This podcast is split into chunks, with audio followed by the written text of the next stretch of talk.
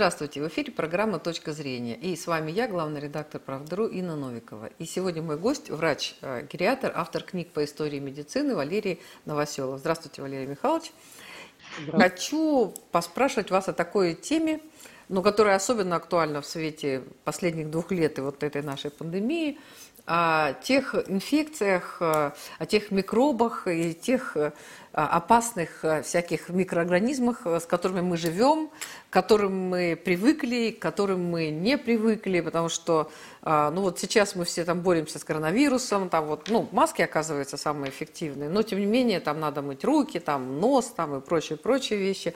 Вот, и мы с вами как говорили о том, что в 20-е годы, ну вот там 100 лет назад, и, и, ну, уж и, и 200 лет назад, и даже 50 лет назад все было а, гораздо проще, и люди как-то с этим жили. Вот они больше болели или, а, или э, наоборот, они все там умирали от инфекции, а мы вот все живем. Вот можете вы сравнить так сказать, историю, а, как это, а, асептики, антисептики, так скажем, да? Смотрите, во-первых, здесь сразу надо сказать, что жили, да, люди жили. Мы всегда живем среди вирусов, бактерий и грибов, там, археев. То есть мы являемся холобионтом, есть такое понятие. Холобионт – это когда вот организм рассматривается вместе с организмами, которые живут на его поверхностях, в желудке, на коже, на слизистых и так далее – вот, бывают непатогенные, полезные, вот наши микробиоты, это полезные для нас вот организмы, которые вырабатывают там всякие коферменты, витамины и так далее. Вот, а есть вредные, или они могут быть условно патогенные. В одном случае это вот э, не заболевание, а когда вот мир они чуть или мутируют, вот пример, да, вот был коронавирус, вот, он взял, немножко мутировал, пройдя через каких-то животных, стал очень довольно опасный для человека. То есть это мир не только наш, это мир в том числе и Э, вирусов, бактерий и других как бы микроорганизмов. Вот, если сравнивать то, что было сто лет назад, это очень интересное сравнение, потому что сто лет назад планета была, составляла всего 1 миллиард 700 миллионов человек, а сегодня планета почти 8 миллиардов. И это не просто количественная разница. Мир резко постарел. Сто лет назад это был мир молодых людей. Ну, потому что люди жили в 35 лет, были глубокими стариками уже. Нет, нет, потому что а, вот э, есть так, был такой эпидемиолог продолжительной жизни, который занимался в Российской империи, Новосельцев Сергей Александрович, вот он указывал, что 55% а, в общих чертах, в общей смертности давали э, э, новорожденные и дети до 5 лет. Представляете, да?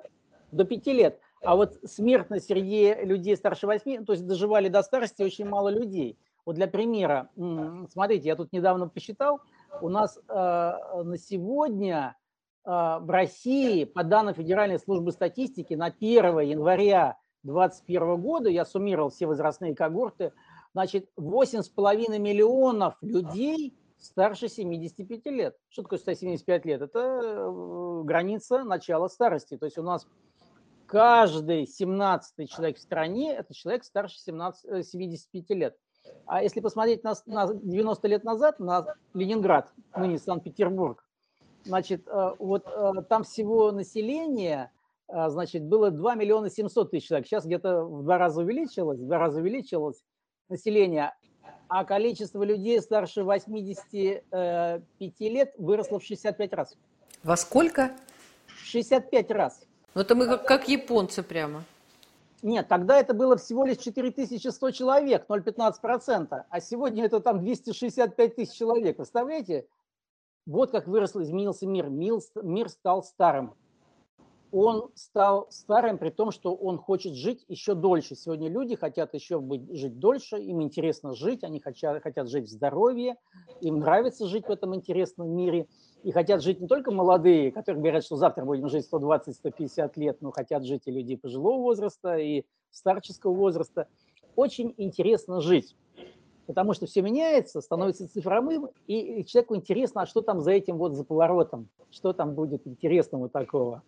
Вот, а, соответственно, а, мы сегодня живем в тот, в тот период, когда мы много что знаем. А вот, например, на 18 год, когда пришла испанка в Россию, э, мы не знали о том, что даже что это вирус. Потому что вирус гриппа открыт в тысяч... Ну как, в масках же ходили, заставляли маски надевать. Вирус открыт гриппа в 1933 году. А почему же заставляли маски надевать? Почему понимали, что он заразен? Смотрите, значит, очень интересная тематика – вот когда сегодня говорят о испанке как о гриппе, не, многие люди пишут, в том числе научные статьи, они забывают указать, что в тот момент не знали природу, считали, что это гемофильная палочка Пфейфера. Вот какая интересная систематика. И вот чем интересна записи большевиков, что они, поскольку очень много заседали, в том числе и наркомздрав, создавали комиссии, очень много цифр, то есть плотная документация, документальные хроники эпидемии в России, которые неизвестны не только в России, но и за рубежом. Значит, по поводу масок. По поводу масок. Значит, э, э, большевики провели опросы врачей, врачей, и, соответственно, большая часть врачей предполагали, что это воздушно-капельная передача. Предполагали. Но доказательств не было. Почему? Потому что, потому что э, значит, ну, сам вирус еще был неизвестен. Значит, 20 октября 2018 года врачи провели, выдающиеся врачи в России провели грандиозное собрание. Вот что характерно. Сегодня любой чиновник принимает решение носить маски, закрыть людей, не закрыть. А тогда 1500 врачей, 1500 врачей, при том, что в стране всего там их 15 тысяч человек на всю страну, а сегодня 700 тысяч человек врачей, более 700 тысяч, данные Федстата, кстати. Вот. Они собрались и приняли коллегиальное решение, как себя вести. То есть они не знали, что это грипп. Первое. Второе, не знали, что это вирус гриппа. Второе, поскольку грипп был каждый год, каждый год, и в 17 году, и э, до революции, при царе батюшке, и там 16 век, и 17 значит, соответственно, не знали, это тоже заболевание или нет. Вот какая ситуация. И вот врачам дали свободу выработать общее решение и принять поведение. И вот, например, та же самая испанка, она началась в октябре как эпидемия, как эпидемия началась значит, э, в октябре, в середине октября в Москве 2018 года, а в феврале ее уже не было. И интересная особенность. Значит, э, всегда грипп через территорию России, он тогда назывался чаще инфлюенса, он шел с востока на запад. Вот испанка шла наоборот, она шла с юго-запада на северо-восток.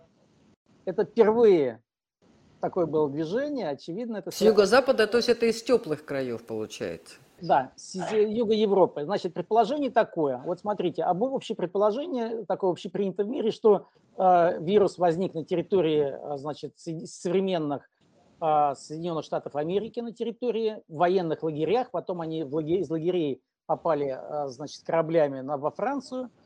А вот мое мнение такое, что изначально он возник в Китае, мое мнение. Значит, почему? Потому что он ничем не отличался от русского гриппа. Русский грипп – это эпидемия или пандемия 1889-1892 года. Они, э, врачи так и называют. Он ничем не отличается от русского гриппа клинически. Поэтому значит, он попал с рабочими, которые строили железные дороги в Калифорнии. вообще тогда экономика Америки была тесно завязана, ну, может быть, как и сегодня с Китаем. Было постоянное проходное сообщение – значит, и, соответственно, вирус попал из Китая, где любили всегда, было много птицы, то есть это птичий грипп, он пришел как бы вот на э, э, запад, запад, соответственно, североамериканских Соединенных Штатов, потом попал в военные лагеря в Техасе, на восточное побережье, и потом пошел к нам, пришел, соответственно, Франция и так далее, и так далее. Вот такое интересное событие. Почему это впервые? Потому что вот вирус гриппа был каждый год значит, просто мир был другой. Это грипп, это заболевание больших массивов людей, лагерей, э, городов, городов. Вот. А города ведь тогда были маленькие. Вот Москва, например, заканчивалась на момент революции где-то недалеко за Павелецким вокзалом, тогда Саратовским вокзалом. Вот. А представьте, если взять 18 век, 17 Москва это вообще там полудеревня. То есть для гриппа нужны большие скопления людей, ну как и сегодня для ковида. Да? Почему вот нужна дистанция, потому что вирус передается воздушно-капельным путем. Соответственно, как только стали расти города, ясно, что вот отличие русского гриппа 1890 года и испанки – это в чем?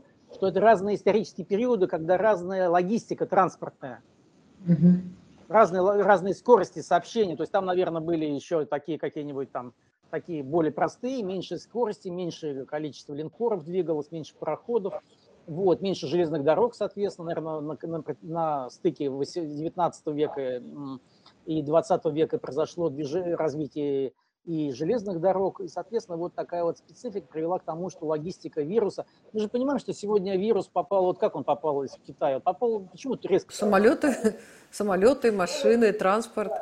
Вот у меня большое подозрение, большое подозрение, что в Италии, вот там, помните, север Бергама, там была большая такая пандемия, страшная, как они называют. Ведь я, мне кажется, там не должно быть китайские производства какие-нибудь, какая-нибудь там мебель или какой-нибудь там джинс какие-нибудь шьют на месте. То есть там должно быть, вот вполне возможно, что китайский, китайский вирус даже попал именно вот таким вот образом. И сейчас на сегодня, например, вот движение вируса, оно как бы идет тоже за, с востока на запад. Вот каждый год у нас грипп идет, но в целом возможно, что, что он распространяется сразу вот в разные места.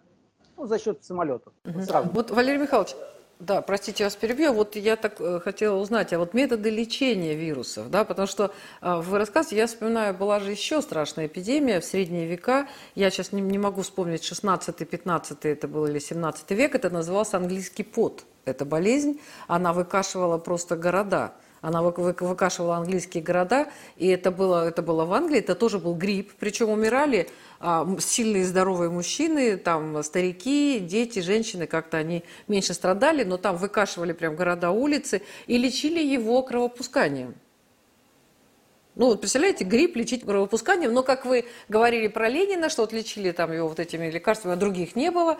Ну, вот в, средне, вот в 16 веке вот грипп кровопусканием – вот на, насколько что меняется вообще? Смотрите, смотрите если, в, если в начале 20 века коклюш лечили тем, что капали детям керосин в постель. Представляете? А вот если кто помнит и любит Булгакова, помните, там э, доктор э, Стравинский говорит, э, значит, попробуйте кислород, когда, значит, э, бездомного, значит, госпитализируют с алкогольным там кризом, да? Это какой кислород-то? Это кислород под, кислород под кожу оказывается. В смысле под кожу? Вот еще. А это же смертельно. Нет, под кожу, под кожу, не, не в сосуды, а под кожу. То есть, оказывается, я вот читал, а, значит, э, фармакологию а, значит, конца 20-х годов, э, Скворцова, по-моему, автора, и там указано, что в московских наркодиспансерах там, да, там лечили алкоголиков введением кислорода под кожу. Я тоже тогда думаю, Булгаков, Стравинский назначает кислород. Так вот он что назначал. Представляете, были очень необычные методы лечения. Например, а, значит, была, был метод органотерапии. Вот сейчас вот кажется это дикостью, но брали животных, и была целая школа доктора Пеля, Пеля да, и сыновей, известные очень в России, но это использовали в 20-х годах и 10-х годах, и это, значит, э, когда брали какие-то органы животных и использовали для лечения людей. Например, по-моему, печенку морской свинки использовали от, э, значит, от плохого настроения. Слушайте, ну это прямо африканские какие-то традиции, когда, помните, там съел там сердце врага, там стал сильным, смелым, там еще что-то. Знаете, я вот, поскольку бываю в Африке, я вот бываю на таких рынках, где-то в глубине Камеруна, например, да, или Мали, там такие рынки до сегодняшнего есть, когда вот ты идешь по рынку, и там лежит там сухая печень или голова там макаки там, и все это серьезно используется. Просто медицина России так далеко ушла, и мира ну, развитого далеко, что сразу сказать действительно, что это было вот недавно, что в гражданскую войну погибло до 9 миллионов от сыпняка, сыпняка. Это военный эпидемический сыпной тиф, военно-эпидемическое обязательное сочетание – вот, это ну, невозможно. Это имеется в виду недостаток, э, то есть когда возникают раны, то их нужно должным образом обрабатывать, что через, э, попадала инфекция через раны, да? Или это какая-то другая история? Это вши. О, Господи. Вот видите, вы, Господи, да, это, вот, Господи, вот, вот, вот, пожалуйста, а, а это же была глобальная трагедия. А что, там э, все там снять, сжечь, надеть новое? Или не было нового? Да ничего не было, горячей воды не было. Было же огром, огромное количество шло, значит, э, дезертиров, значит, э, войска двигались налево, мешочники разносили. Вот, кстати, один из переносов вот испанки, это были мешочники, они же шли... Почему проблема какая? Раньше города городами, а деревни деревнями, да, как-то более изолированы. Оттуда городские пошли за питанием в деревне, понесли, значит, испанку, ну, как мы понимаем, грипп А, значит, H1N1, как сегодня говорят, понесли его по всей стране. Вот так вот необычно. Короче, медицина очень далеко ушла, и когда мы сегодня смотрим с высоты спектрального анализа какого-нибудь, да, или значит, секвенирование генома и смотрим в те времена, мы должны понимать о том, что э, мы, это другие времена, другие времена мы живем. Именно поэтому мы живем дольше, потому что мы справились с инфекциями, с детской смертностью, в том числе нам помогают и вакцины здесь. Вот, и, соответственно, вот э, другой. Поэтому люди, кстати, выглядят моложе, моложе выглядят, намного моложе, чем их родители даже люди, выглядящие в 80-х годах, вот их, э, значит, э, сегодняшние дети, которые в том же возрасте, они выглядят моложе на 10 лет. Удивительный факт. Это не только мое наблюдение, это отметила Всемирная организация здравоохранения. Есть специальный доклад 2016 года на 300 страниц, где указано, что действительно на сегодня очень-очень много людей в высоком возрасте, так назову, сеньоров, которые и физически, и интеллектуально на уровне очень молодых людей. Это официальный доклад. Кстати, русский язык, официальный язык э, Всемирной организации здравоохранения, его можно найти а, значит, в открытом доступе в интернете. Он так и называется. Очень интересный документ. Вот пока ВОЗ не сошла с ума с этим коронавирусом, я считаю... Но она идет туда, она туда идет активно и бодро, по-моему, не только, и не только ВОЗ.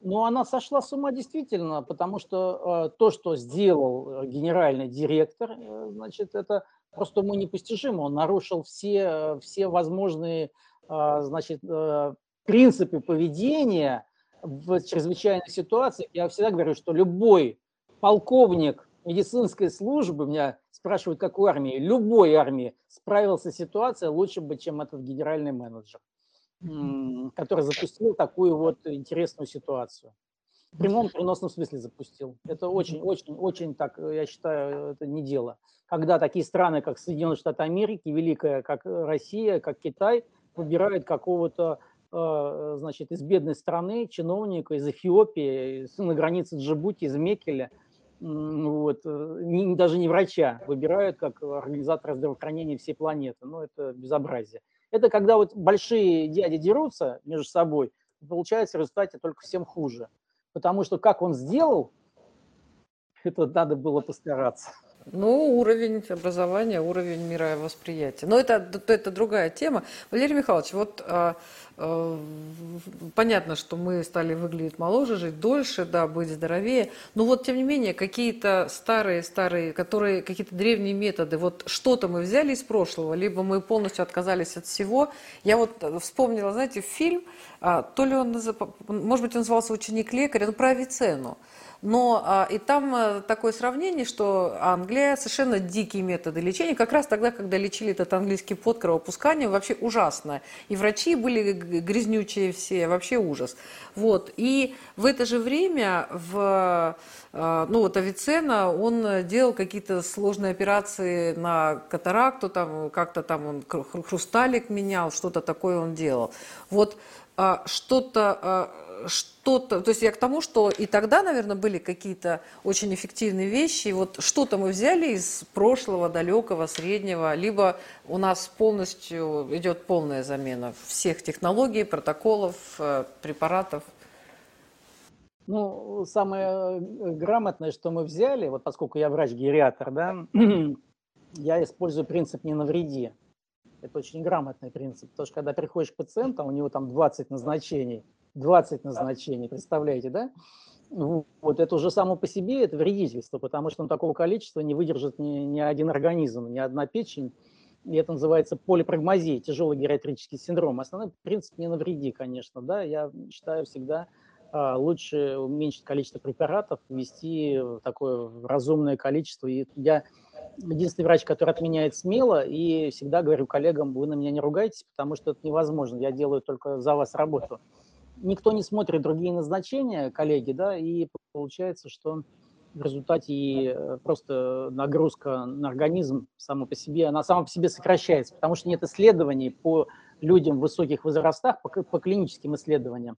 А, вот, например, те же самые статины, они сделаны все исследование, ну, все знают, что такое статин сегодня, да, для лечения, значит, э, заболевания, которое называется атеросклероз или атеротромбоз.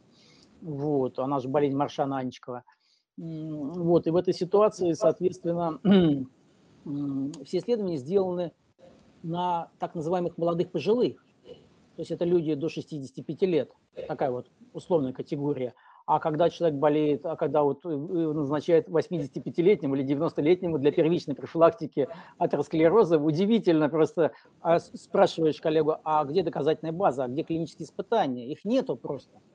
Вот. И потом, если он дожил без статинов, вот, то есть ли смысл назначать? Вот. Поэтому, э, значит, что мы взяли от прошлых? Тогда, кстати, были не врачи, их называли лекари. Даже дипломы, которые выданы до революции, великим врачам, которых мы знаем как основателей просто многих школ, вот, написано лекарь в дипломе, лекарь. Поэтому, что мы взяли от лекарей прошлого, это принцип «не навреди». Остальное все очень так дифференцировано. Иногда э, пишут, например, э, современные популяризаторы биохакинга, такие современные такие неучи, пишут, мы используем холистический подход. Вот мы. Начинаешь говорить, ребят, вы знаете, что такое холистический подход? Это когда организм не рассматривает отдельно ногу от головы или, или печень, печень от, от селезенки. Вот, то есть как бы рассматривать организм как целое. Только в этом. Вот, а так на бумаге выглядит очень как бы красиво, холистический подход. Ну, это уже используется там с 16 века холистический подход. Вот, мы, я к чему говорю? Мы стоим на, на, на, на плечах врачей прошлого, понимаете? Мы, без них бы нас не было. То есть мы должны последовательно изучать и должны понимать, что э, вот только последовательное развитие методом проб и ошибок, значит, э, вот позволяет создать такую современную медицину, которую мы видим. Вот, кстати, как бы мы ни ругались на нашу медицину, мы же видим, что она в плачевном состоянии. Но она реально в плачевном состоянии, она, значит, во-первых, она недофинансирована, жутко. Потом она в стадии реформирования. Причем у нас происходит... Оптимизация. Как, как она реформи, реформа идет уже 30 лет. Причем как она происходит у нас реформа? Значит, э, я соотношусь к Николаю Александровичу Симашко, наркому, именем которого названа система здравоохранения Советского Союза, так называемая система Public Health. То есть он тоже ее не сам выдумал, он ее, значит, она была до него еще создана. Вот, там же было и хорошее, а у нас как делается все? У нас ломается и пошли дальше снова. Вот надо брать то, что было хорошее в системе Симашка, и взять лучше и идти дальше. А у нас все поломали и пошли. Но это только у нас или это вообще общепринятая практика? Нет, ну, когда делают ремонты больниц, извините меня, ремонты больниц, насыщают оборудование, а потом ее приватизируют, эту больницу, да, это государственную больницу огромную, там, на тысячи коек – ну, это называется просто воровство, я извиняюсь. Ну, знаете, у нас рассказывают, да, что это вложили деньги в медицину, построили современное здание, вложили в кучу денег, там что-то попилили, а врачи-то остались те же, а количество осталось то же, а время приема от 6 там, до 12, там, до 20 минут в особо сложных случаях осталось тоже, но зато там все очень красиво, приходишь, ну, вот в Москве, приходишь, а там прямо и э, руки тебе тут попшикают, и э, вот эти вот э, бахилы, уже не надо их надевать, там ног поставил, все это надевается. То есть это все супер современно, но это инвестиции не в медицину. Это инвестиции в некое место да, какого пользования, и это никак не влияет на качество, к сожалению. Вы, вы же ездили мимо Сколково. Сколково. Видели новый комплекс? Это же деньги, вложенные в бетон. Это же не в мозги пока. Это бетон много. Вот этот арбион огромный. Ну, слушайте, тут можно вспомнить и Сколково, и вот этот нанотехнологии Чубайса, да, когда там тоже красивые большие здания, да. А прибыли что-то у государства... Ну, это уже другая тема, ладно, давайте мы не будем. Можно я скажу по поводу Чубайса, это, этого нано, нано. Значит, они взяли старый, старый препарат, совершенно пустой, мое мнение личное, Кагацел, который был и до Чубайса, и просто его начали раскручивать и продавать, и на этом зарабатывать. Но это, это же раз, нанотехнологии. Если, если это нанотехнологии, то тогда что такое ваучер? Ну тогда, наверное, ваучер тоже какая-то нанотехнология. Да, Кагацел, а, да, я видела, что... Он, был, он, он был до этого, до Чубайса, он был намного, там, середины 90-х, он ни, ни, ни от чего не помогал. Вот, поэтому такая специфика. Значит, э, у нас есть проблема с, э, проблема с этикой в целом у чиновника. С этикой, с поведением, с моралью, значит, э, с принципами, значит, поведения. И это проблема. У нас любой чиновник уже обвешен, я извиняюсь, заводами, проходами через племянников, сопливых детей, там, бабушек. Поэтому печальная такая картина. Вот и в медицине то же самое происходит у нас любой академик уже, значит, э, который сам когда-то заслужил себе, а, значит, себе академик, у него уже любой сынишка, там, 30 лет, чуть не академик. Ну, что это такое? Ну, у нас э, любой сынишка и, и губернатор уже, это уже тоже как бы такая наследственность идет. Спасибо большое, Валерий Михайлович, я, я, я поняла. Я поняла. Спасибо вам. Это была программа «Точка зрения» и наш гость, врач-гериатр, автор книг по истории медицины Валерий Новоселов. Спасибо, Валерий Михайлович.